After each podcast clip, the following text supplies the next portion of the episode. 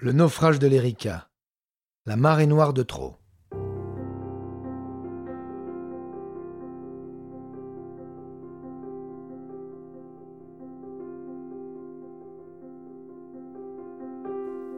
Interprétation Patrick Blandin. Réalisation Patrick Martinez-Bourna. Un programme Studio Minuit.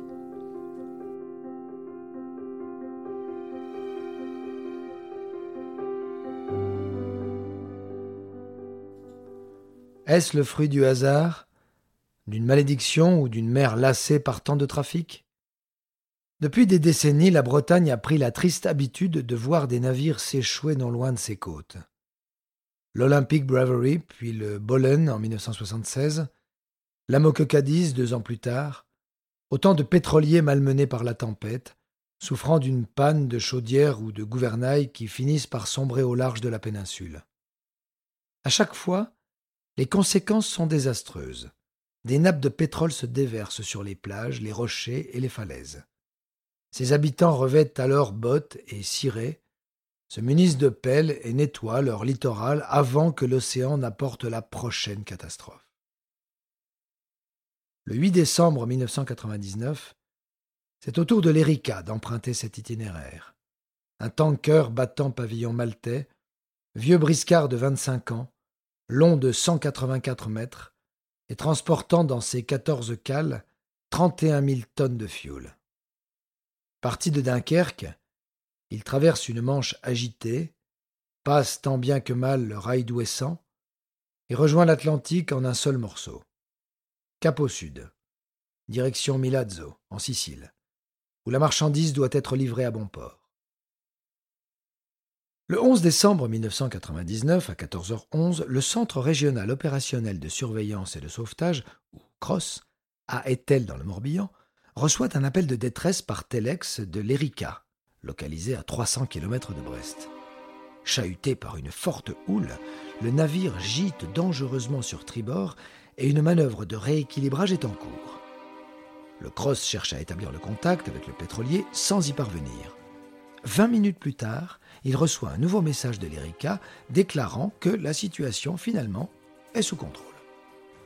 Aucune assistance n'est réclamée et l'information est confirmée à 15 heures par radiotéléphonie. Le Fort George, cuirassé britannique, se rapproche même pour offrir son aide et voit sa proposition déclinée.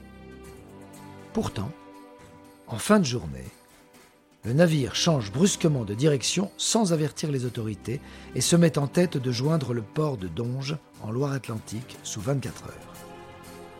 Les avaries sont en réalité bien plus graves.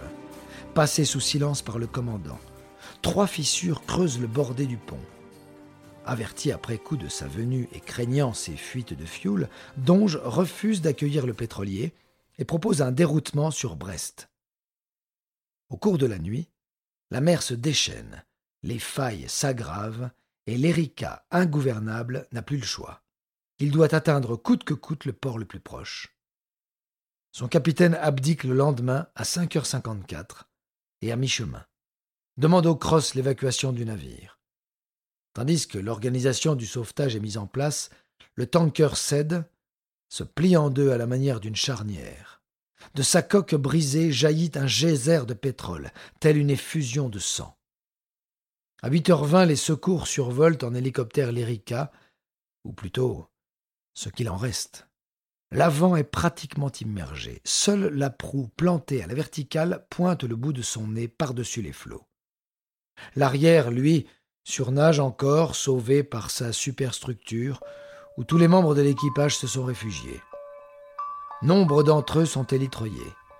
Les autres embarquent dans une chaloupe de sauvetage et en quelques heures, les 26 marins sont évacués, sains et saufs. Dans l'après-midi, la préfecture maritime envoie sur place l'abeille Flandre, un remorqueur de haute mer patrouillant au nord dans le rail d'Ouessant.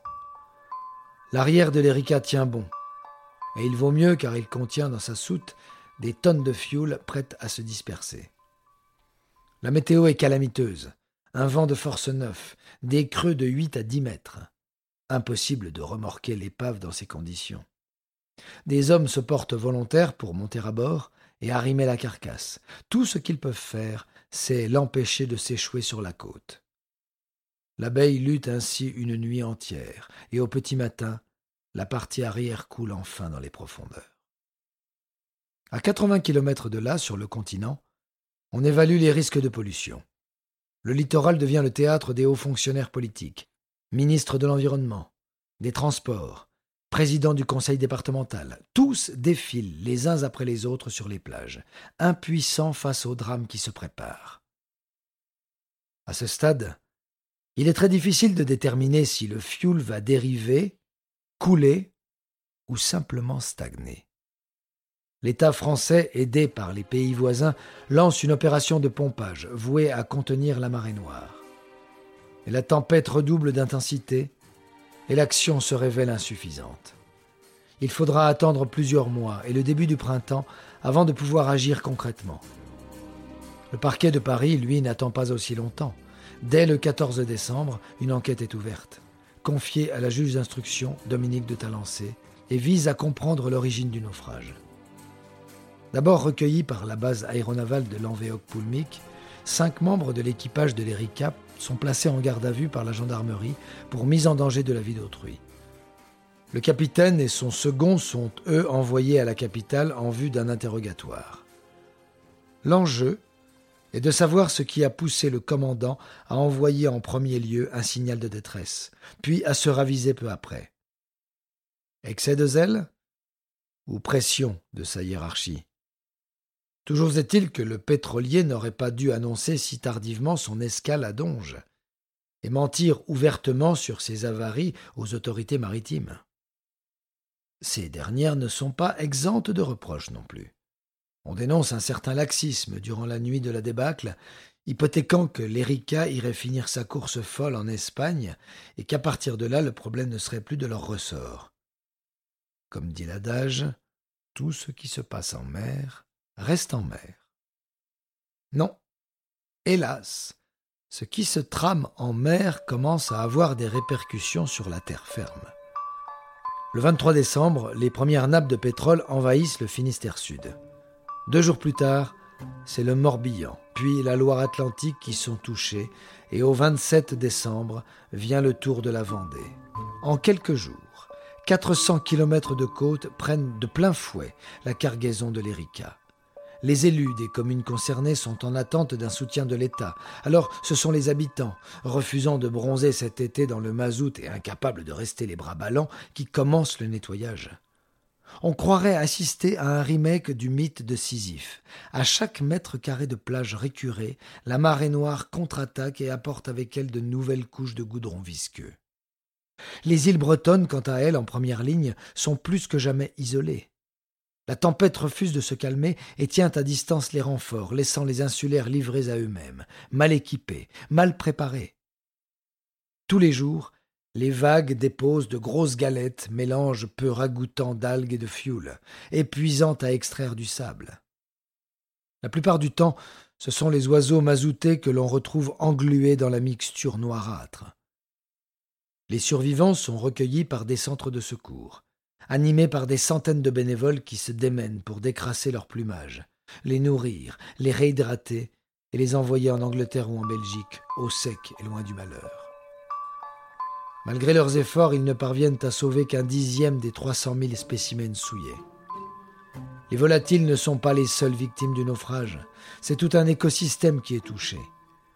Les pêcheurs sont contraints de rester à quai. Les ostréiculteurs pleurent leur parc. Les paludiers des marais salants de Guérande ferment à contre-coeur les écluses et s'assoient sur la production annuelle en cours. Les restaurateurs, les hôteliers et les pôles touristiques se font des cheveux blancs et redoutent la saison estivale à venir. Dans le but d'apaiser les craintes et de résoudre au plus vite le drame en cours, des pompiers et militaires sont déployés dans les secteurs atteints afin d'accélérer l'opération de nettoyage. Le ministre de l'économie promet de son côté aux assurés qu'il n'y aura pas de franchise supérieure à 1500 francs dans leur contrat. Maigre consolation, car ce que les gens veulent vraiment, c'est un coupable.